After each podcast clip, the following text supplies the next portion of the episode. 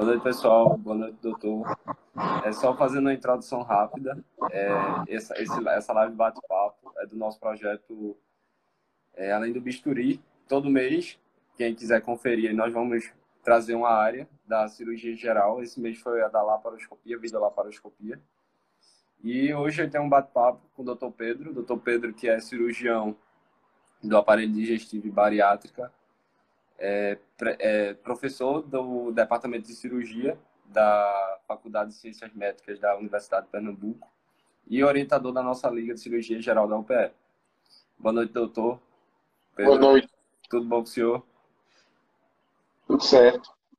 Doutor, eu estava falando que essa, essa live bate-papo é, seria sobre videolaparoscopia e já iniciando a, as perguntas, é sobre exatamente esse termo, é, se existe diferença é, quando nos, referimos ao termo cirurgia, minima, cirurgia por vídeo minimamente invasiva, videolaparoscopia, é, cirurgia laparoscópica, se tem uma que é mais está sendo mais utilizada, outra que está entrando em desuso. É, o, a tendência é você, já que a videocirurgia se tornou além da videolaparoscopia, ou seja, hoje ela está no tórax, no, na cavidade craniana, no otorrino, na, na parte otorrino-laringoscópica, né? é que se chame o termo mais utilizado seja ou cirurgia minimamente invasiva ou cirurgia ou videocirurgia, né? E é, foi muito pertinente esta, esse convite porque nós estamos comemorando 30 anos de videocirurgia. E que se iniciou no início da década de 90, realmente. E, e, e doutor, é, a próxima pergunta é com relação à videolaparoscopia. O que, o que seria essa cirurgia? E quais são os benefícios em relação à cirurgia aberta? O senhor me ouve?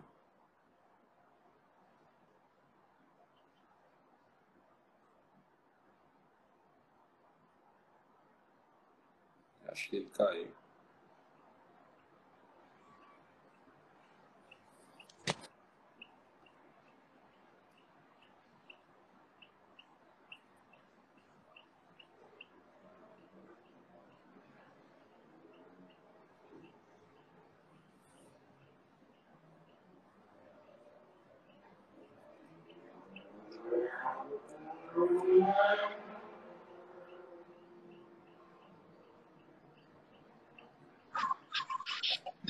Eu tenho que desligar o telefone aqui para ficar só com internet, mas parece que está acoplado, não dá para isso não. O senhor conseguiu me ouvir? A segunda pergunta. A, a segunda pergunta foi o, o senhor o senhor quer falar? É, eu entendi a segunda pergunta, né? Parcialmente. Você podia complementar é, o que seria, é, definir né, o que seria essa videolaparoscopia e quais são os benefícios se comparado à cirurgia aberta, a convencional. É, foi que qual o objetivo né, da videocirurgia? É, o grande lema da década de 50, 60, que eu não era nascido, evidentemente, é que grandes cirurgiões grandes incisões. Esse aforisma era um aforisma da própria década de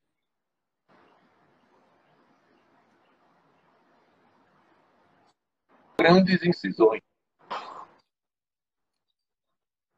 A partir do final dos anos 80, com a invenção de um dispositivo chamado CCD, e o CCD nada mais é do que a, o captador de imagem de uma câmera de vídeo. Né? Eu me esqueço como é que se que é, que é a tradução da sigla em inglês, mas a introdução do CCD, que os primeiros CCDs foram CCDs de baixa resolução, os chamados CCDs VGA, fez com que as óticas, né, que eram utilizadas pelos vídeo, pelos laparoscopistas. Eu fiz laparoscopia ótica, que você não tinha câmera. As óticas que eram utilizadas pelos urologistas, pelos endoscopistas, pelos otorrinolaringologistas, passaram a ter uma transmissão através de um CCD e essa projeção numa tela de LCD.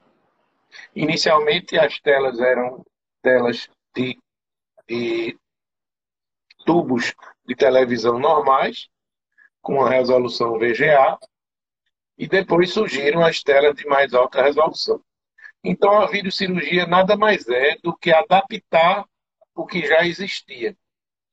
E eram basicamente exames invasivos utilizando óticas. E a partir de então, essas óticas, a imagem foi captada pelos CCDs e transmitido para uma, uma câmera. Então, viu-se o quê? Vislumbrou-se que não só uma laparoscopia diagnóstica para oncologia, para uma biópsia hepática, para um diagnóstico naquela época, era possível, como também algumas cirurgias foram possíveis. E, evidentemente, as primeiras cirurgias que foram introduzidas né, foram as cirurgias mais simples, cirurgias da via biliar, colecistectomia, e, por sua vez, da ginecologia, as cirurgias ginecológicas. Por que isso? Porque já existiam os trocáteres. Né? Os trocáteres existiam porque a laparoscopia existia. E você manipulava as vísceras através de pinças introduzidas nos trocáteres.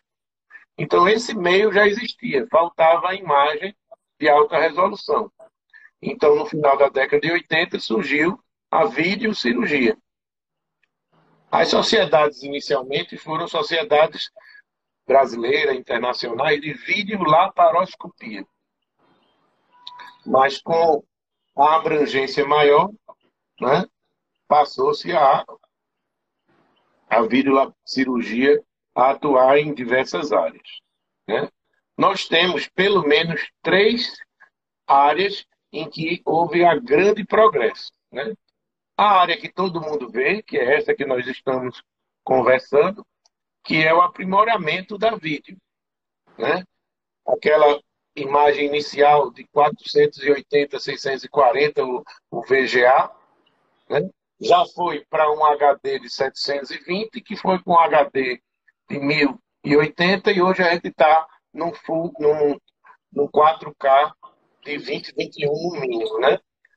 Então, essa foi a primeira grande evolução da videocirurgia. Então, a, a melhora da resolução fez com que procedimentos cirúrgicos mais delicados, mais sofisticados, mais complexos fossem introduzidos à videocirurgia. Esses procedimentos vieram com a resolução de imagem melhor que é uma coisa normal, a gente está conversando aqui em HD, mas naquela época, além de ser difícil, era extremamente caro. A segunda grande é, evolução da videocirurgia para chegar onde nós estamos foi a chamada energia de dissecção e coagulação. Até então, só se conhecia um tipo de energia, que era a energia do bisturi eletrônico, que até hoje ainda é chamado de bisturi elétrico, mas não é elétrico, claro. O bisturi elétrico é da década de 50. Nós trabalhamos até hoje com bisturi eletrônico, com dois tipos de energia. Uma energia chamada monopolar e outra energia chamada bipolar. O bipolar, a coagulação se faz entre dois terminais e a monopolar, um terminal só, que serve para dissecção e coagulação. Só existia essa energia. Então passou-se a ter seladores, inicialmente, que é, um, que é uma energia bipolar mais sofisticada, que causa selamento de vasos, ou seja, a hemostasia é muito melhor, então você pode operar com muito mais segurança. E a energia que, que, que mais progrediu é a chamada energia harmônica, que inicialmente era chamada de energia ultrassônica. Por quê? Porque ela utiliza a vibração né, para a produção de calor. Qual a maior vantagem? É que ela não tem dissipação lateral, ela não queima outras estruturas. E ela só vai até 100 graus. Ou seja, ela sela o vaso sem lesar estruturas laterais. Então, isso foi a segunda grande evolução da videocirurgia nesses 30 anos. Nós saímos de seladores de vaso de 3 milímetros e hoje nós temos seladores de vaso de 7 milímetros. Então, propiciou que a gente conseguisse operar sem sangramento, com a dissecção muito mais perfeita. Seguindo o mesmo raciocínio, paralelamente, né, que a evolução da ciência vem em paralelo, surgiram os materiais de sutura e selação, os chamados grampeadores cirúrgicos. Ou seja, a gente, uma boa parte das vezes, prescindiu de uma sutura manual. Os grampeadores cirúrgicos, que eles existem desde a década de 50, foram inventados na Rússia, onde os grampos cirúrgicos eram montados um a um no material. Hoje são materiais, hoje não, já há 30 anos são materiais descartáveis, extremamente confiáveis e que podem ser e foram adaptados para a cirurgia, ou seja, ficaram suficientemente finos para propiciar o grampeamento e a secção de vísceras de uma forma geral. Então você tem tanto grampeadores de vísceras maciças, como grampeadores de víscera oca como intestino, como grampeadores de vasos, grampeadores vasculares. Então essa, paralelamente, foi a segunda grande evolução. Né? E como é de praxe a gente é, determinar, dividiu-se a cirurgia numa cirurgia para ser ter um entendimento cibernético, né? uma cirurgia 2.0, que seria aquela cirurgia inicial, com vídeo e você operando manualmente, é a que a gente faz até hoje. E passou-se agora para a cirurgia 3.0, na segunda evolução da cirurgia. O que é a cirurgia 3.0? É a robótica, certo? E a cirurgia em 3D.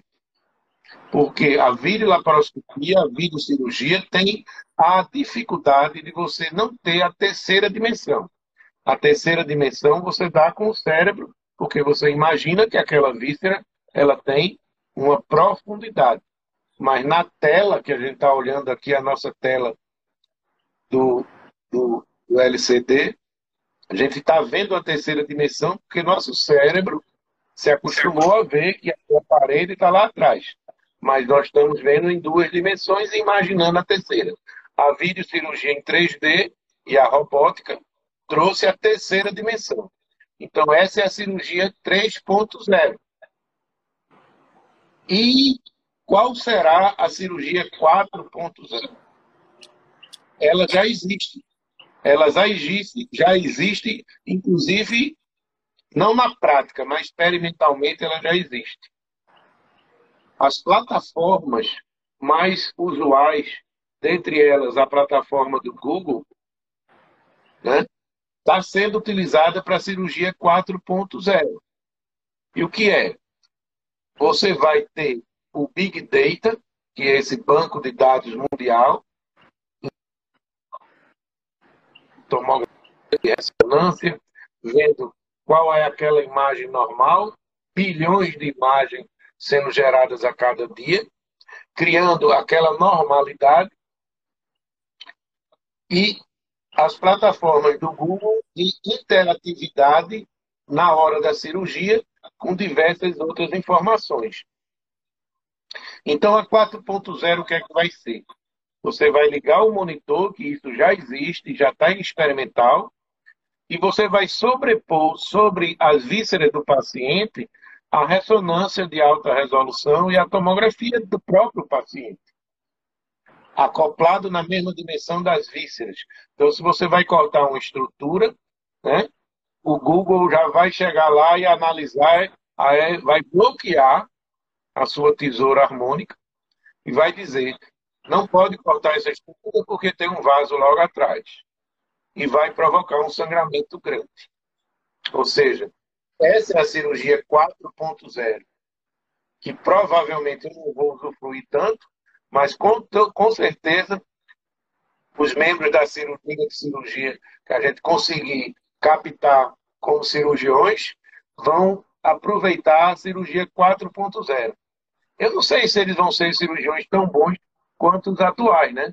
Que a gente começou a operar no 2.0 e daí foi para 3.0. Mas que vai ser uma cirurgia muito mais segura, vai. Você imagina uma, a, a, uma cirurgia peritoneal é uma coisa, em que as vísceras estão praticamente numa visão direta.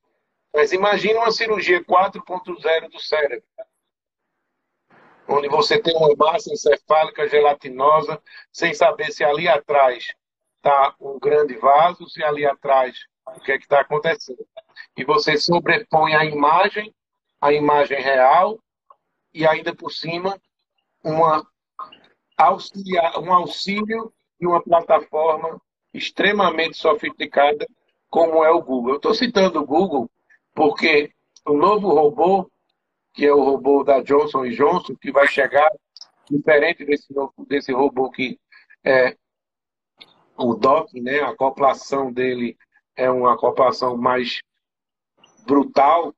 O Google vão ser, o Google não, o robô da Johnson vão ser quatro pilares cilíndricos com as mãos robóticas que não ocupam o mesmo espaço que um auxiliar numa cirurgia e que vai ser gerenciado pelo Google.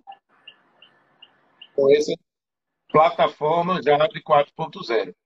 Então, acho que eu me alonguei muito, vou abrir para perguntas, mas essa é a, a, a, o leque que se abriu da cirurgia vídeo, da videocirurgia, que começou artesanal, né, com a resolução baixa, e outra a gente vai para. Hoje a gente tem 3D, robótica e agora a 4.0. Valeu? Obrigado, doutor. Então, meio que a cirurgia que temos hoje é como se fosse um acúmulo de vários avanços né, que, que surgiram na, na cirurgia. A, a, próxima pergunta, doutor, é como funciona, é com relação à residência, como funciona a prática de videocirurgia na residência? Surgiu essa dúvida. É. Bem, Primeiro eu vou falar a forma como nós aprendemos, né? Uhum. Ou seja, quem começou videocirurgia não tinha com quem aprender videocirurgia. Não existia aquele staff, aquele professor mais experiente que nós. Nós éramos, estavam começando, na década de 90, 91. Então tivemos que começar diretamente em animais. A videocirurgia. O animal de escolha foi o, o porco, porque tem um sistema, pelo menos, do abdômen muito semelhante ao nosso. E já era utilizado para transplante de fígado, para perfusão de fígado, para uma série de situações. E esse era o maior dilema ético, claro, ou seja, não existia com quem treinar e nós não poderíamos treinar em animanobre em seres humanos. Atualmente, naquela época, não existiam simuladores, nem simuladores realísticos, que são aqueles simuladores chamados de caixa preta, né, que são caixas com câmeras de CCD, de, de câmera de, de videocâmera, né? Câmeras comuns. Não é a câmara da videocirurgia propriamente dita. Não existiam as chamados simuladores realistas. E muito menos existia o simulador, a vídeo, o, nem a realidade virtual, o VR, nem existia o, o simulador né, é, e por vídeo, né?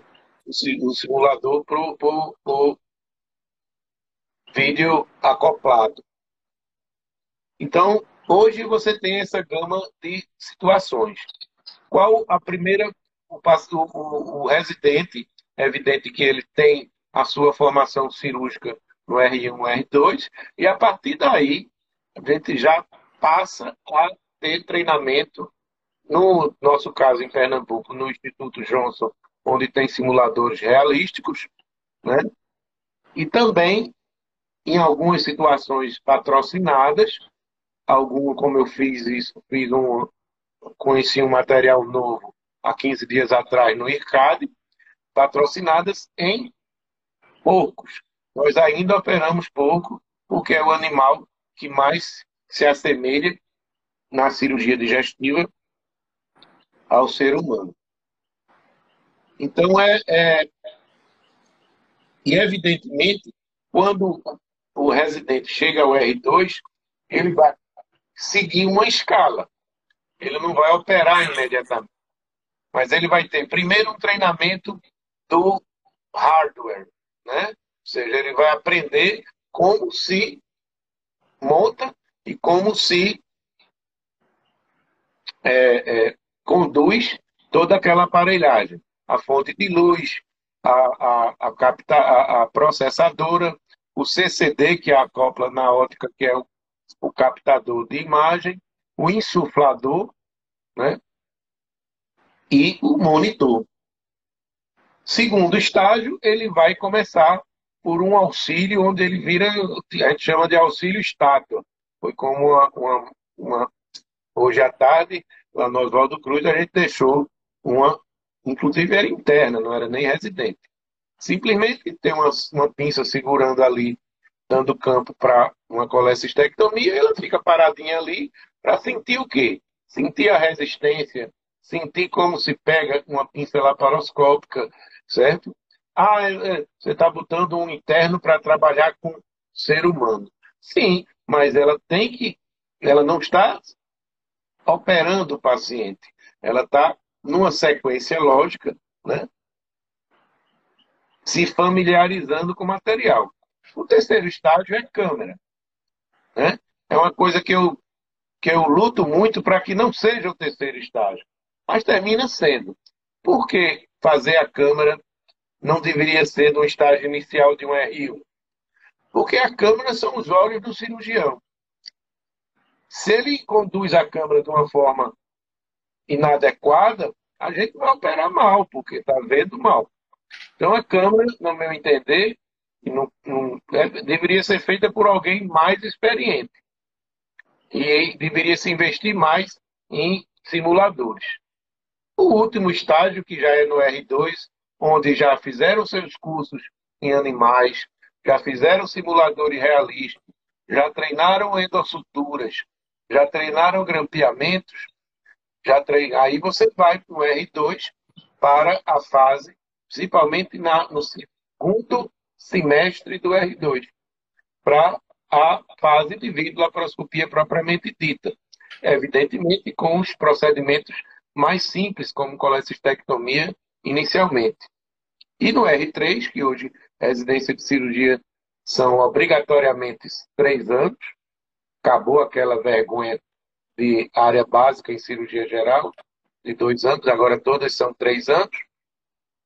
No terceiro ano, aí você vai, como hoje à tarde a, a, a, a nossa R3 operou, vai para uma cirurgia avançada. No caso dela, ela fez uma gastrectomia vertical, uma cirurgia bariátrica de alta complexidade.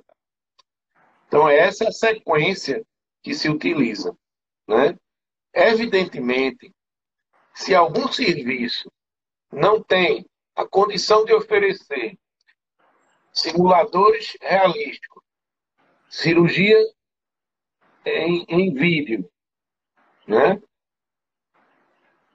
E não tem essa sequência de vídeo laparoscopia ao dispor, é melhor não ter residência de vídeo laparoscopia.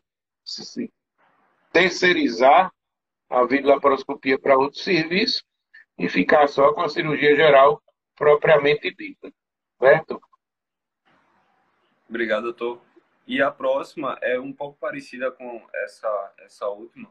É com relação a, a médicos que já se formaram, já passaram pela residência e buscam se aperfeiçoar na videocirurgia. Como é que está funcionando esse aperfeiçoamento? É, existem dois campos muito bons atualmente, em que infelizmente a nossa cidade está perdendo, porque não investiu doutor Luiz Moura, desenvolveu uma pós-graduação em videocirurgia. Ou seja, não é só especialização, é pós-graduação estrito senso. Existem teses que foram desenvolvidas na metodologia de ensino da videocirurgia. Eles têm simuladores realísticos e certos tipos de simuladores são utilizados, inclusive, em teses em teses acadêmicas, tese universitária de mestrado e doutorado, né? mostrando cada vez mais como você vai especializar as pessoas. Então, os médicos que não tiveram essa evolução para a videocirurgia podem se enquadrar num pós-graduação estrito senso, mestrado e doutorado, e também é um dos grandes negócios hoje no mundo, né? como nós temos no Brasil o IRCAD, que é um instituto direcionado só para o ensino da cirurgia, da videocirurgia, que promove cursos, desde os cursos mais básicos, como eu falei do R1, até cursos avançados, de cirurgia bariátrica, de cirurgia de cabeça e pescoço minimamente invasiva e, invasiva e cirurgia robótica. Então, a gente tem tantos institutos que são patrocinados também pelos, pelas instituições de ensino, né, privadas e públicas, como tem os pós-graduações em universidades, como o exemplo que eu citei de Luiz Moura em Fortaleza. Então, dá perfeitamente para um, um colega que muitos chegaram na seguinte situação.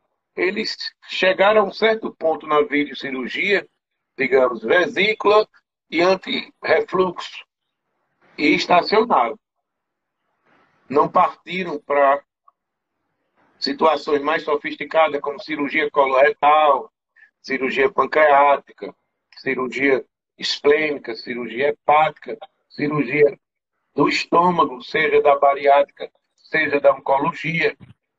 Então, partindo desse princípio que eles estacionaram naquilo que seria denominado assim o beabá da cirurgia videolaparoscópica, e agora precisam galgar experiência em outras situações mais avançadas. Qual o problema do nosso meio, veja bem, é que existe um egoísmo muito grande do ponto de vista de aprendizado de cirurgia. Né? Cada um quer, no seu serviço, ter experiência com certo tipo de procedimento.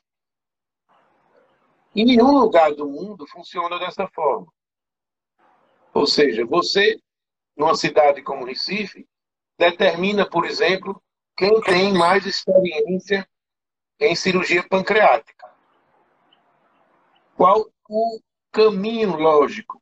Aquele cirurgião, sei lá, lá de que serviço for, né, que tem experiência em cirurgia pancreática, vai receber cada vez mais casos de outras instituições para adquirir mais experiência ainda. E os cirurgiões das outras instituições vão lá operar com ele para aprender com ele, para daí já partir para a sua atividade com experiência bem concretizada. E nós vemos, infelizmente, é o contrário. Né? Até dentro do mesmo hospital, como eu vejo no Oswaldo Cruz, um vai operar uma duodenopancreatectomia hoje. Quantos tu tem operado? Quanto você operou na sua vida? Eu operei cinco. Né? Aí tem o outro cirurgião ali na outra sala que operou 300. Mas ele não pede a opinião do outro. Ele opera, ele quer operar a sexta dele, com um índice de complicação maior, mas ele não vai ali atrás da experiência do colega. Então, isso é um erro clássico. É preciso que a gente divida as experiências e cada um vá repassando a experiência para o outro. Então, hoje é um grande atrativo, até do ponto de vista econômico, como eu falei, isso que você perguntou, né? A educação médica continuada, né? CME, né, em inglês, de Continuous Medical Education. Então, a educação médica continuada é uma realidade, tanto prática como teórica. Né? Você tem em cirurgia diversos institutos que estão fazendo exatamente isso, aumentando a experiência de quem não tem experiência. Então é uma área bastante rica, né? Que dá para é, dá e uma, uma, uma, tendência de crescimento. Uhum. Doutor, a próxima pergunta é com relação a como está a situação da videocirurgia em setores de emergência aqui no Brasil. No Brasil e em Pernambuco, mais especificadamente. É, nós temos dois grandes grupos. Certo? Duas grandes grupos, não, duas grandes áreas de atuação. Uma, a meu ver, que é o trauma.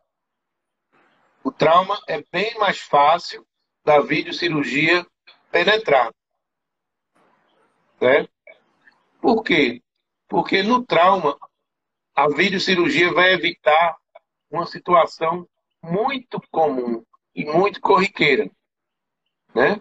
Sejam politraumatizados de traumas contusos, acidentais, de acidente de trânsito principalmente, como traumas por agressão arma branca, a projeto de arma de fogo, que cada vez, infelizmente, é mais frequente. Quantas vezes nós ficamos em dúvida que existem, se existem lesão visceral ou não, no trajeto projeto de arma de fogo, e na dúvida vai para a laparoscopia. Então, eu não estou afirmando fazer toda a cirurgia por vídeo, mas, na dúvida, vídeo laparoscopia, seja no trauma contuso, mesmo com, seja no trauma penetrante. A videocirurgia iria, e, a, e, e em grandes centros, ela consegue evitar uma série de aberturas de cavidade desnecessárias aí já teria um grande progresso. Mas, infelizmente, nós ainda não temos. Né? Nós temos os aparelhos de vídeo em todos os hospitais de emergência e de trauma. Mas não, na prática, você pediu uma videolaparoscopia para ver se um ferimento penetrante por arma branca né? teve lesão visceral ou não, ninguém vai liberar para você mas seria o principal fator. O segundo braço, o segundo área de atuação que eu falei, é da doença inflamatória. Né? Doença inflamatória em emergência, leia-se apendicite e colecistite. São as duas grandes doenças inflamatórias. Seria um ganho imenso. Ou seja, o que é que acontece na prática?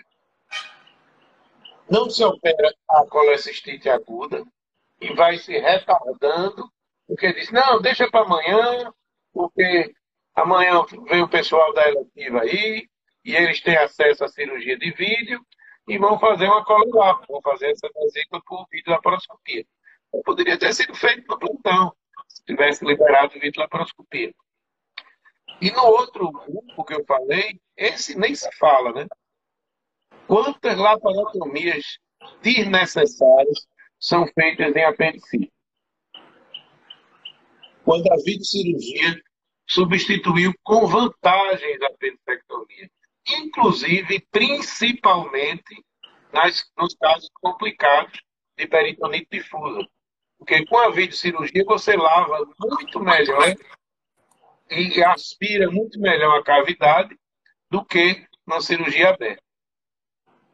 Então, eu considero falta de vontade política e falta de interesse também dos colegas. Eu vou lhe citar um exemplo de quando eu era chefe de plantão, de um dos melhores plantões que já houveram no Hospital da Restauração, no primeiro concurso de 86, que estava, inclusive, começando a vir laparoscopia. Nesse primeiro, nós éramos um plantão que, para você ter uma ideia, a gente apenas assinava o principal jornal científico de trauma da época, que era o Journal of Trauma. Um plantão assinava a principal revista científica. E se discutia todo plantão algum artigo daquela revista que se assinava. Então o nível do plantão era muito bom. Você tinha ultrassom 24 horas, 24 durante todo o plantão, né, que o plantão era de 12, e o nosso plantão tinha também radiologista. Então, quando se tinha vontade política, quando queria se dar condições, se dava condição. Então, vir laparoscopia em plantão é um descaso em Pernambuco. Deveria existir em todos os plantões.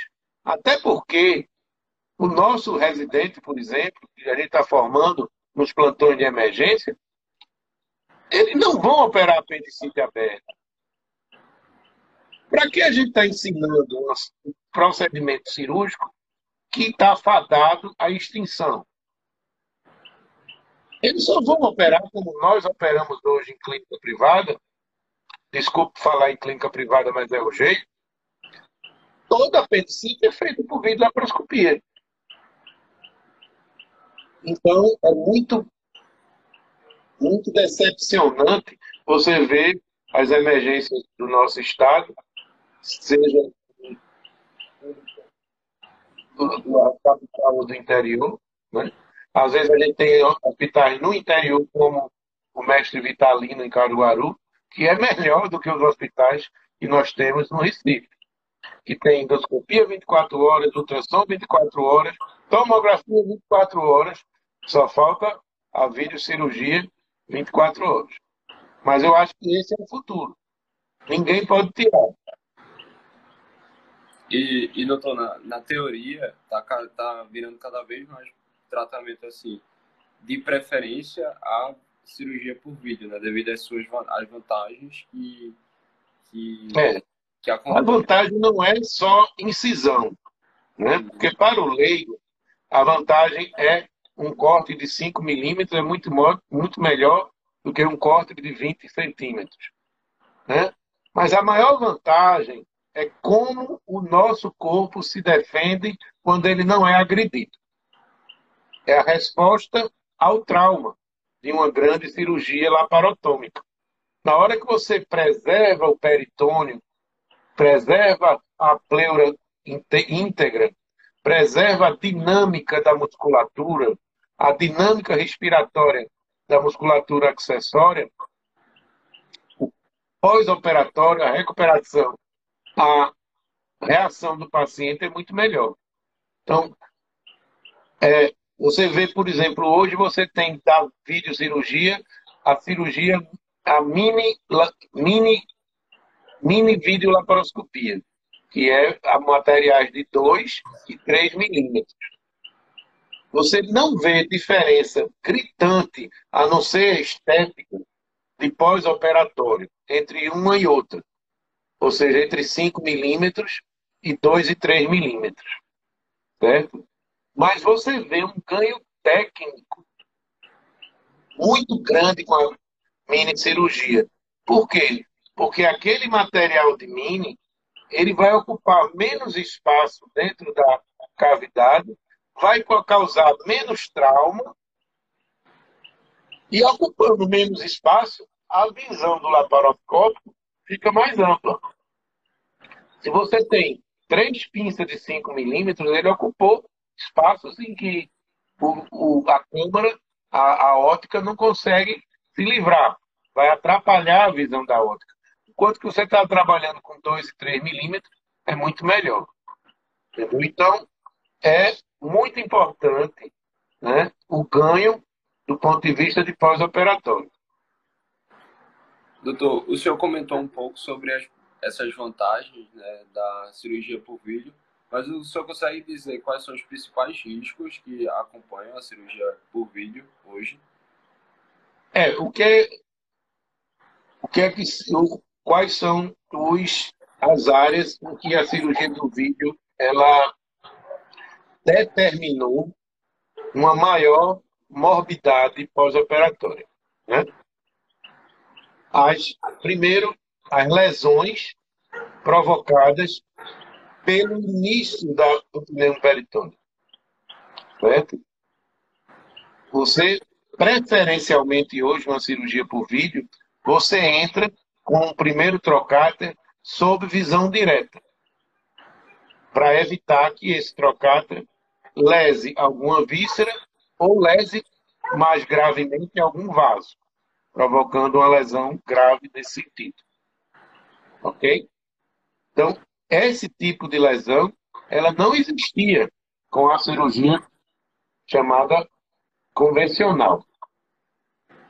A lesão provocada pelas agulhas de, de Verres que introduzem o CO2 na cavidade e as lesões provocadas pelos trocáteres. Então, foi que, foi que se propiciou. Primeiro, fazer sempre introduzir um trocáter sob visão direta. Segundo, trocáteres ópticos. O que são trocáteres ópticos? A óptica ela é introduzida junto com o trocáter. O trocáter tem um lugar onde a óptica entra no trocáter e você tem a visão da ponta do trocáter que é transparente. Então, à medida que você vai entrando na cavidade, você vai vendo no monitor a penetração do trocáter óptico. Então, a videocirurgia ainda não conseguiu se livrar das lesões provocadas pelos, pelas agulhas e trocáteres. A segunda grande problema é que a, a cirurgia torácica e as cirurgias de outras áreas não têm, é o, o CO2. A utilização de gás carbônico para criar um espaço na cavidade peritoneal. Ou seja, o CO2 produz barotrauma, ou seja, traumas por pressão, produz dificuldade do retorno venoso, com repercussões sobre o débito cardíaco. Então, se for um paciente já que já tenha um baixo débito, né, em termos de fração de ejeção, baixa disfunção de ventrículo sistólico, ele vai receber uma pré-carga menor porque a cava está pressionada pelo CO2. Isso não existia, você não tinha esse tipo de lesão. Não se tinha também a embolia pelo gás carbônico. Né? Você não tinha CO2 embolizando o vaso.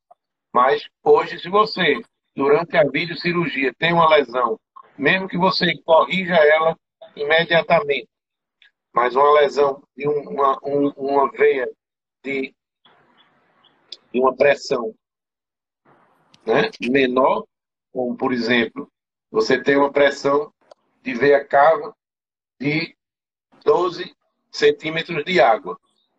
Né? E está utilizando uma pressão de CO2 de 15. Se você abrir a cava, o CO2 vai entrar na, na luz.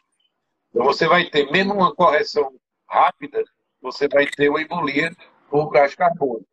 E é grave. Né? Vai ser denunciada pela alta né? a pressão de CO2, vai dar logo um pipoco. Né? Você vai ter o capnógrafo alertando uma PCO2 muito elevada. Então, essas são as duas principais é, morbidades da cirurgia videolaparoscópica. Quais são as outras? Existem vários calcanhares de Aquiles na cirurgia laparoscópica. Agora estou voltando para a cirurgia abdominal, laparoscópica. O maior de todos é que a lesão de via biliar, ainda após 30 anos, é maior na videocirurgia do que na cirurgia aberta. Ou seja, a lesão do colétrico, de ducto hepático, a ligadura inadvertida, né? ou simplesmente a lesão que seja corrigida com sutura na mesma hora, ela ainda é maior na cirurgia por videolaparoscopia do que na cirurgia aberta. Isso é um dilema muito grande, que deve melhorar, como eu falei, com a cirurgia 3D, que vai aumentar a resolução, já aumentou, né? E principalmente com a cirurgia 4.0, que vai sobrepor imagens com a víscera real. Então ele vai dizer, ó, esse negócio aí atrás é o colético. Sai daí que você está no caminho errado. Mas por enquanto, a cirurgia por vídeo, talvez por as pessoas insistirem muito, né? Achar que por vídeo você pode ir até mais adiante, ela provoca mais lesão do que a cirurgia laparotômica, né? E por que a cirurgia laparotômica é mais precisa, não sei o quê? É não. É que a cirurgia laparotômica, quando a bronca era grande, a gente ó, engatava uma marcha ré e saía de perto. Então, se você encontrava, por exemplo, uma colecistite aguda muito grave, e que você via que o pedículo era inacessível, que a situação era muito difícil, você fazia uma uma cirurgia menor. Você para preservar a vida do paciente. Você vai tirava só fazia uma colecistostomia, ou seja, drenava a vesícula, ou simplesmente fazia uma, uma colecistectomia, deixando o infundido da vesícula em loco e drenava a via biliar se tivesse sepse, mas você não ia tentar fazer a cirurgia completa, e é aí que a cirurgia é entendeu?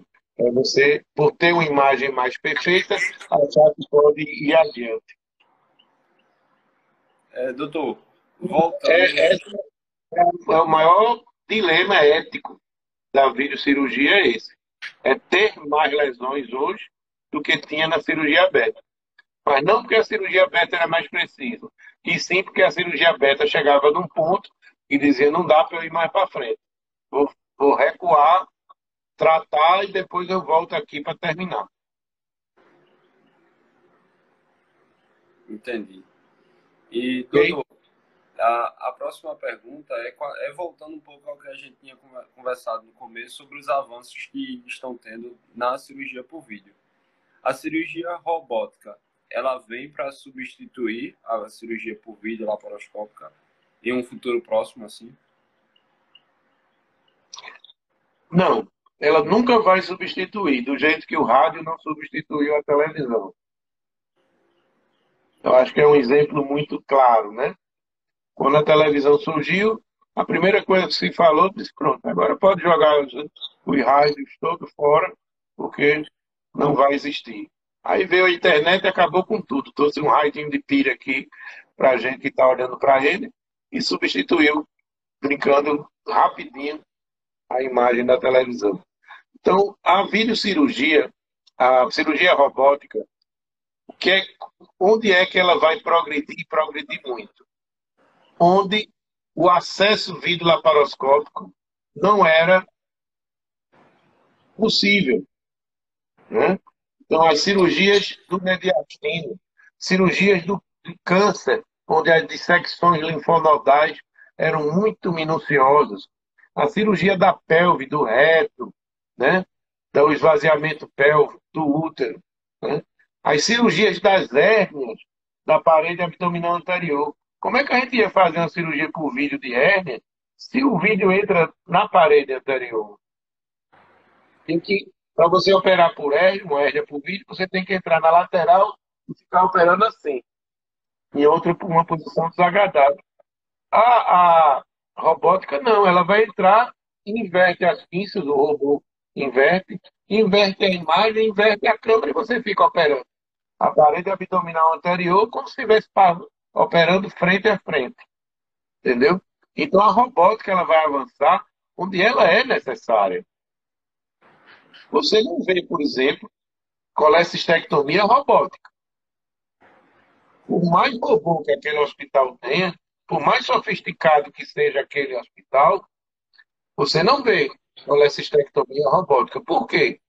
Porque uma colecistectomia vidro-laparoscópica dura 30 minutos. E uma colecistectomia robótica, só para fazer o docking né, do robô, você vai levar pelo menos 15. E a partir dali você vai ligar o console, você vai acoplar assistência robótica, e daí a pessoa, a, aí a cirurgia já ganhou. Só aí ela já ganhou na colestectomia.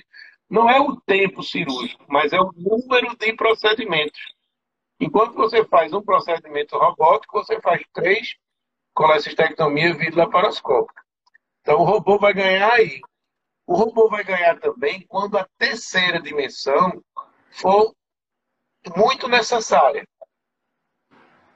Ou seja, cirurgias cerebrais, cirurgias hepáticas, cirurgias renais.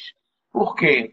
Porque na víscera maciça é diferente de uma víscera oca. Você não sabe o que tem atrás e você tem aquela noção tridimensional é muito importante. Né? Então, a cirurgia robótica ela vai simplificar. Ela já está mimetizando a cirurgia videolaparoscópica. Por quê? Os novos robôs, eles já estão vindo exatamente no mesmo formato de um auxiliar seu da cirurgia, que está ali do outro lado do paciente, certo? Lhe auxiliando na cirurgia. Então, os novos braços robóticos são cilíndricos, finos, que ocupam, evidentemente, menos do que o auxiliar, porque eles são mais finos e são mais ágeis. Onde é que a cirurgia robótica aumenta também? No meu caso de, de, de cirurgia bariátrica, nos super obesos. Por quê? Porque a gente não tem condição física de operar um super obeso por vídeo. O cara está pesa 250 quilos. Só a barriga dele tem 120. E não tem pinça que aguente aquele peso. Certo? Isso é visto muito bem e foi mostrado por André Teixeira, que é um cirurgião é, é, brasileiro, mas que desde a adolescência está nos Estados Unidos. Ele tem uma, uma opera muito super obeso e mostrou, disse não, se não fosse o robô, ele não aguentava operar dois superobesos, três por dia, porque é cansativo. E o robô não cansa. O braço robótico está lá, segurando a barriga, a barriga de 120 quilos, ele nem treme. Fica lá perfeito. Então, no, nos grandes esforços, o robô é extremamente necessário também. Entendeu? É muito. Cada um vai progredir onde for mais necessário. Então, substituir seria uma palavra muito forte, né? Seria mais como um complementar e ajudar a simplificar né? a cirurgia por Na realidade, a cirurgia robótica, no nosso caso, no caso da maioria das especialidades médicas cirúrgicas, é uma cirurgia por vídeo, é uma videocirurgia utilizando robô. Então, na hora que essa videocirurgia não tiver necessidade do robô, o robô não será necessário. Simplesmente assim. Como será 4.0? Por exemplo, você vai jogar a projeção no seu monitor de uma colangio-ressonância das vias biliares quando você for fazer uma colecistectomia vidro-laparoscópica? Não, para que eu quero? Está tudo na cara ali, cístico, colédico, tudo. Eu não vou precisar projetar o exame do paciente no, no superpor com a imagem real para ter um ganho de, de resolutividade. Né? Você sabe que o robô foi criado não com esse objetivo. O robô foi criado para o cirurgião ficar lá nos Estados Unidos e o robô na, na, na, no fronte de guerra. O robô foi criado para o hospital militar. Você vê quantas coisas, por exemplo, todo o conhecimento de trauma que a gente tem relativamente moderno foi adquirido na década de 70 com a guerra do Vietnã. Trauma balístico, trauma de acidental, todo tipo de trauma, fisiologia do trauma, resposta metabólica ao trauma foi, foi com a guerra do Vietnã na década de 70. Quando eu iniciei meu curso de medicina, já tinha esse conhecimento todinho vindo da guerra do Vietnã. Então a robótica também era um conhecimento que era para ser utilizado na guerra através da internet, você teria um cirurgião à distância operando o paciente. E pegando até um gancho, doutor, do que o senhor falou da, da cirurgia 4.0, eu recebi uma pergunta que é se existe alguma previsão para a cirurgia 4.0 ficar disponível de uma forma assim global. Há quanto tempo a gente está com um live como a gente está conversando aqui? Quantos anos tem o smartphone? E os psicólogos, eu tenho um, um, um genro que é psicólogo nessa área de informática, os psicólogos estão analisando o ato falho e como a gente esquece rapidamente que aquela tecnologia chegou. Esse smartphone não tem 10 anos. 10 anos atrás a gente não estava nem sequer imaginando que estaria numa live né, com câmera de alta resolução conversando dessa forma. Então, eu prevejo que 4.0 é coisa de dois, três anos. O Big Data ele está aí já. O banco de dados mundial ele já está aí. As grandes meta-análises né, já estão feitas baseadas em Big Data. Você hoje já tem médico que é especialista em meta-análise, ele só faz meta-análise. Ele não faz mais nada, não atende um paciente. Ele só compila trabalhos, analisa, faz a meta-análise, estudo multicêntrico, né? que são, é um tipo de meta-análise, e publica. Meta-análise está utilizando o Big Data também. Daqui a pouco o Big Data de, de, de exame de imagem está aí. O, a gente previu, por exemplo, qual o Big Data que primeiro entrou na medicina já está aí é o mamografia. A mamografia digital já tem laudo robótico. Isso já é 4.0 a mamografia digital. Por quê? Você tem um software que analisa todas aquelas mamografias, bilhões de mamografias no mundo todo, compila, analisa, vê qual é o normal e qual é o anormal. Você, na hora que joga uma tomografia para esse computador analisar com todo o banco de dados que ele tem, ele diz, não, essa tomografia, essa mamografia está errada aqui, aqui, aqui, aqui, pronto. Mamografia digital já tem laudo robótico. Então, mamografia digital já é o 4.0. E muitos de nós nem tinham tomado conhecimento há pouco tempo disso. Então, para isso acontecer em cirurgia, é muito rápido a evolução da tecnologia é muito rápida. Difícil a evolução da droga. A droga que está sendo empurrada a passo lento.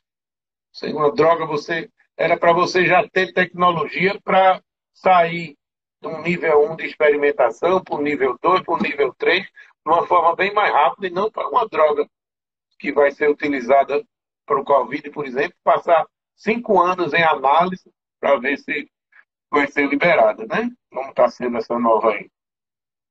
Então, eu acho que o 4.0 é logo. Do mesmo jeito que o smartphone. Entendi.